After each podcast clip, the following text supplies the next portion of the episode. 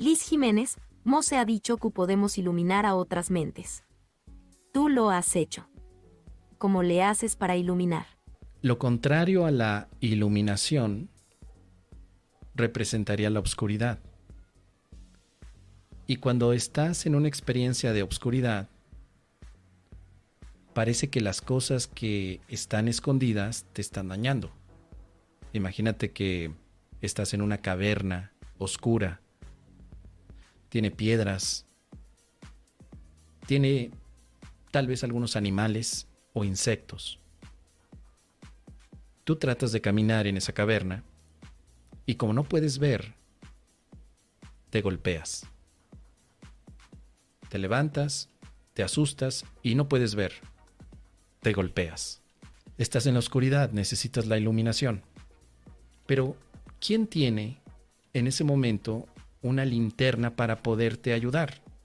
Así que lo que aprendes con un curso de milagros es pedir ayuda. Te detienes por un momento antes de seguir caminando en esa cueva oscura donde no ves y pides ayuda. Puedes solicitarla gritando, ¿Hay alguien que me pueda ayudar? ¿Alguien tiene luz para que yo pueda ver? O como dice un curso de milagros directamente, Espíritu Santo, ilumíname esta caverna. A tu llamado llega alguien con una linterna o con una antorcha. Se acerca a ti y te dice no tengas miedo. Vamos a recorrer el camino juntos. Así que toma tu mano, te levanta y ahora permites que ese que tiene la antorcha vaya enfrente de ti mostrándote las cosas y diciéndote, ah, cuidado porque acá hay una piedra y te puedes caer. Cuidado, acá hay otro, aquí hay un abismo, no vayas por ese lugar. Pero tienes a alguien frente a ti que con su luz está iluminando la caverna. Hasta que llega un momento en el que confías en él en esa luz. Ese que tiene la linterna te la quiere dar a ti también para que ayudes a otros que están en la caverna como tú estabas antes. Pero tú ya tienes un aprendizaje. Ya sabes que no estás solo, ya sabes que hay luz y ya sabes que ante cualquier petición de ayuda responde alguien que tiene luz. Que le podrás llamar Espíritu Santo, que le podrás llamar amigo, que le podrás ah, llamar mentor, coach, eh, sanador o simplemente fulano de tal. Pero la respuesta ha llegado y la luz también. Cuando Él te pasa la antorcha, ahora tú te conviertes en la luz de los demás, enseñándoles la diferencia entre ver e imaginar.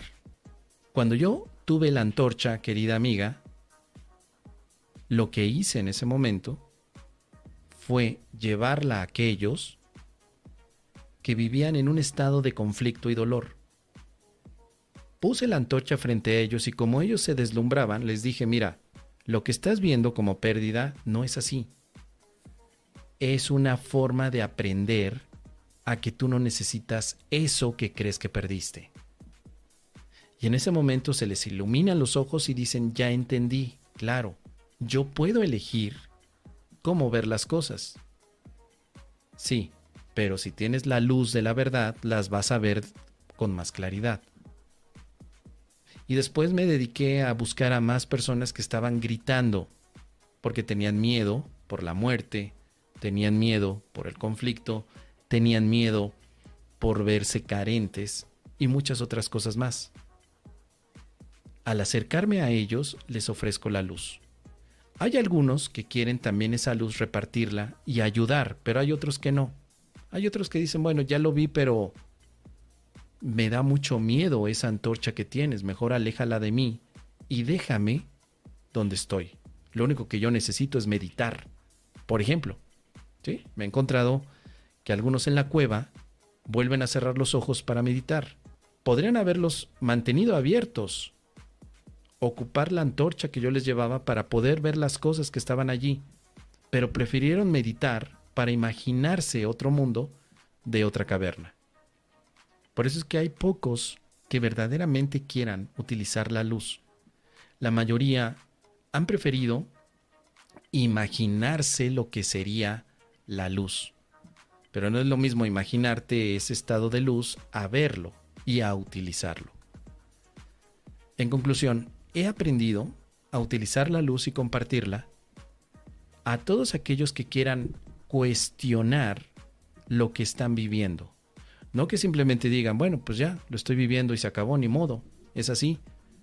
Sino, ¿verdaderamente esto que estoy viendo es real o es una ilusión? Si yo me acerco y veo que alguien está cuestionándose de esa manera, entonces tengo la oportunidad de compartirle esta antorcha de la verdad para que a través de la verdad pueda empezar a abrir sus ojos y darse cuenta que todo lo que estaba viendo no era más que una imaginación de su propia mente, que no es un cuerpo, que no está limitado, que no nació ni va a morir, sino que está en una experiencia mucho más allá de ello. Por eso es que dar luz a los demás o iluminarlos implica también una responsabilidad en el sentido de que el otro está pidiendo ayuda y tú respondes con habilidad ante esa ayuda. Pero tampoco significa que tengas que forzar al otro a que tome la antorcha. Así que el plan de los milagros en un curso de milagros es que si tú tienes un poco de comprensión, la compartas, pero no que obligues a nadie a que comprenda. Si estás comprendiendo que al final no existen las pérdidas, no tienes que obligar a que los demás lo entiendan. Pero sí les puedes compartir el por qué has llegado a experimentar que la pérdida no es posible. Y tal vez ayudándoles a que con el uso de su razón puedan cuestionar esos aspectos, logren ellos mismos encontrar la respuesta. Es lo que te puedo compartir, querida Liz. Muchas gracias por tus preguntas.